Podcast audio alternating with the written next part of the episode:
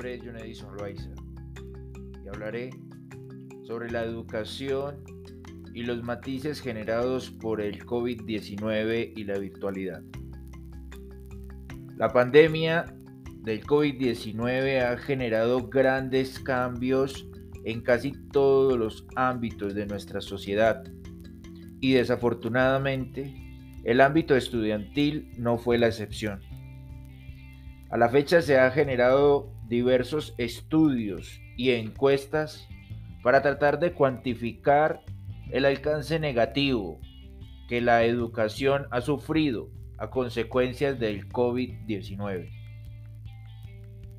Entre abril del 2020 y abril del 2021, Human Rights realizó 470 entrevistas a profesores, estudiantes y padres de distintos países y distintos estratos sociales.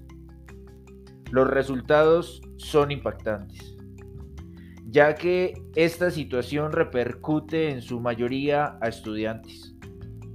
El acceso a Internet y a un computador o smartphone se ha convertido en todo un dolor de cabeza para muchas familias.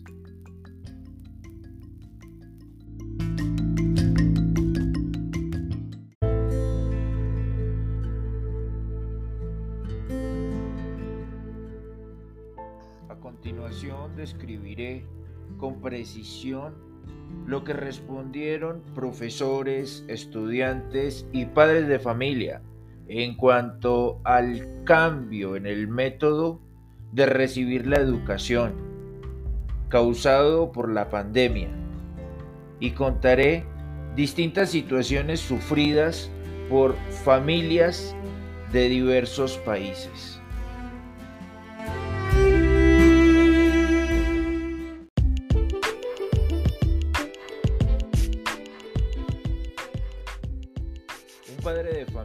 Bombay, India, con dos hijos, dijo, tenemos un solo computador en la familia. Mi esposa y yo trabajamos desde la casa y lo necesitamos. Los dos niños ahora tienen clase, así que en realidad necesitamos dos computadores, pero nos están recortando los sueldos. No podemos comprar otro portátil entonces uno de los niños se está quedando sin clase.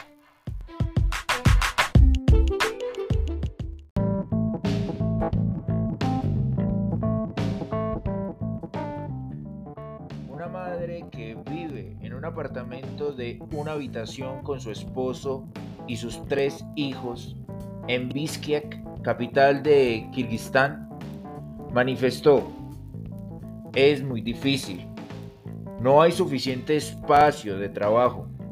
Normalmente mi esposo trabaja desde la casa y los niños están en clase o haciendo sus tareas al mismo tiempo. Por lo tanto, no había mesa de estudio para todos los niños. Así que tuve que mandar a mi hija a la casa de su abuela.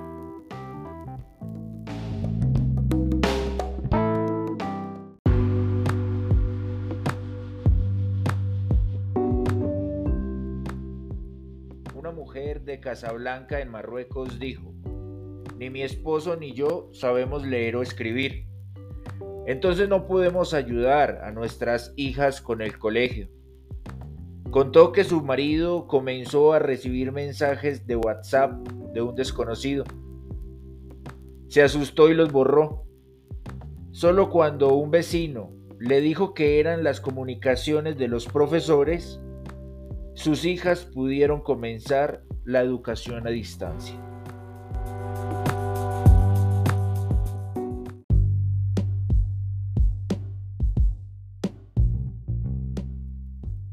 Un docente de segundo grado en una escuela cerca de Potsdam, en Alemania, afirmó, anunciaron que instalarían Sky en los computadores de la escuela para que los maestros pudieran utilizarlo y de esa manera estuviéramos en contacto con los alumnos y los padres. pero los computadores del colegio no tenían cámara.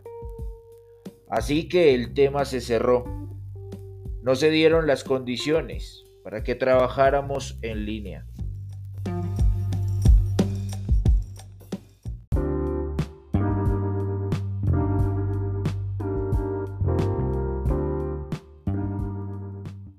Otro lado, un profesor de una escuela secundaria privada de Sao Paulo, Brasil, a la que describió como exageradamente privilegiada, dijo que ya llevaba cinco años enseñando con una plataforma digital. Por eso puedo enseñar de la misma manera que antes. En mi mundo, las cosas son bastante fáciles, dijo.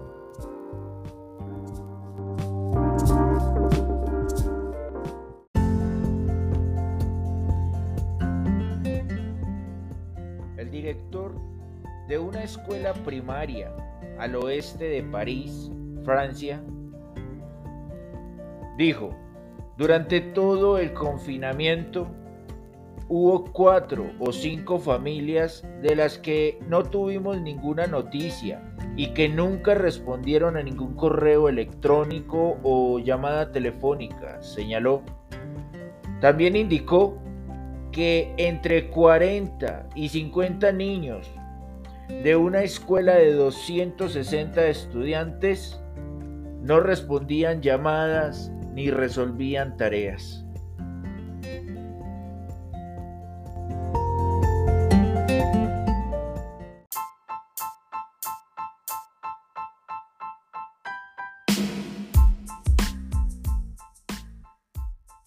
Informó una maestra. Tengo estudiantes que no aparecieron en cuatro meses porque no tenían celulares. Y dijo que en un salón de 35 alumnos, solo la mitad respondía a sus mensajes. Esto en Luruaco, Colombia, en junio del 2020.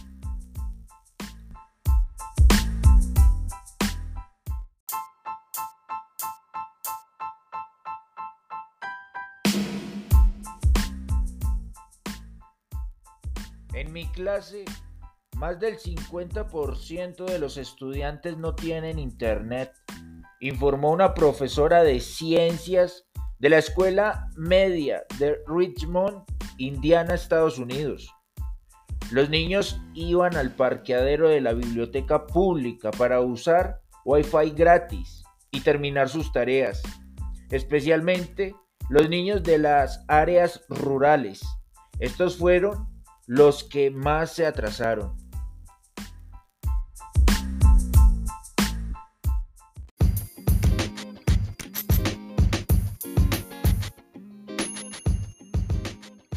En Chile, un país donde el 82% de la población tiene internet, hubo alumnos que no pudieron aprender, como lo informó una profesora de quinto grado. Entre mis 27 estudiantes, el número máximo que he tenido conectados en línea han sido 14. Dijo que el 70% de sus alumnos son pobres, abro comillas. No hay teléfono, no hay internet, no hay almuerzos, entonces no hay ganas de conectarse. Cierro comillas.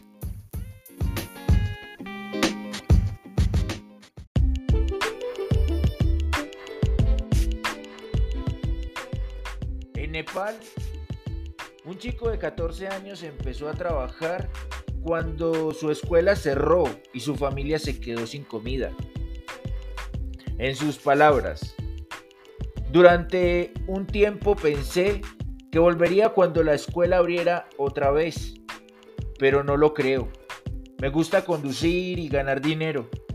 Así que, ¿qué voy a hacer? ¿Volviendo a la escuela ahora? Incluso si vuelvo, no será por mucho tiempo.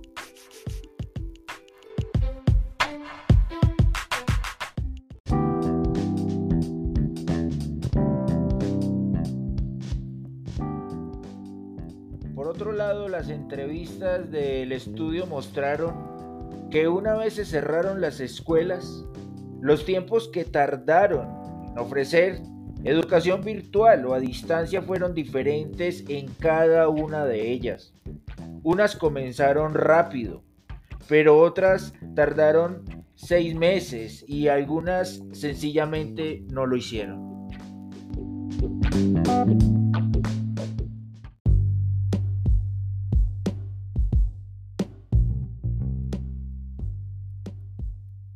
Un padre eh, en los Países Bajos contó que el colegio de su hijo cerró en marzo 12 del 2020 y envió un correo inmediatamente explicando las herramientas y los procedimientos para continuar con la educación. Una madre en Rusia afirmó que la educación a distancia empezó en poco tiempo. En Australia y Suiza, los entrevistados dijeron que se tardó dos días. Pero en una escuela de Oregon, Estados Unidos, un profesor respondió que les tomó un mes en empezar, aunque no tuvieron lista las lecciones hasta cinco semanas después de que el colegio cerrara. Un estudiante de Tailandia contó que en su escuela la educación a distancia se demoró tres meses en comenzar. Y una madre en Camboya dijo que había tardado seis meses.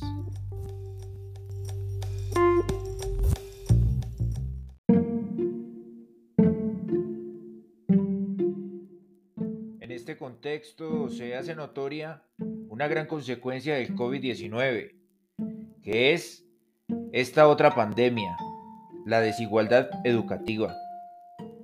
Y es preciso que los gobiernos y actores de la educación establezcan puntos de encuentro que faciliten el diálogo propositivo para implementar las acciones requeridas para enfrentar esta crisis educativa.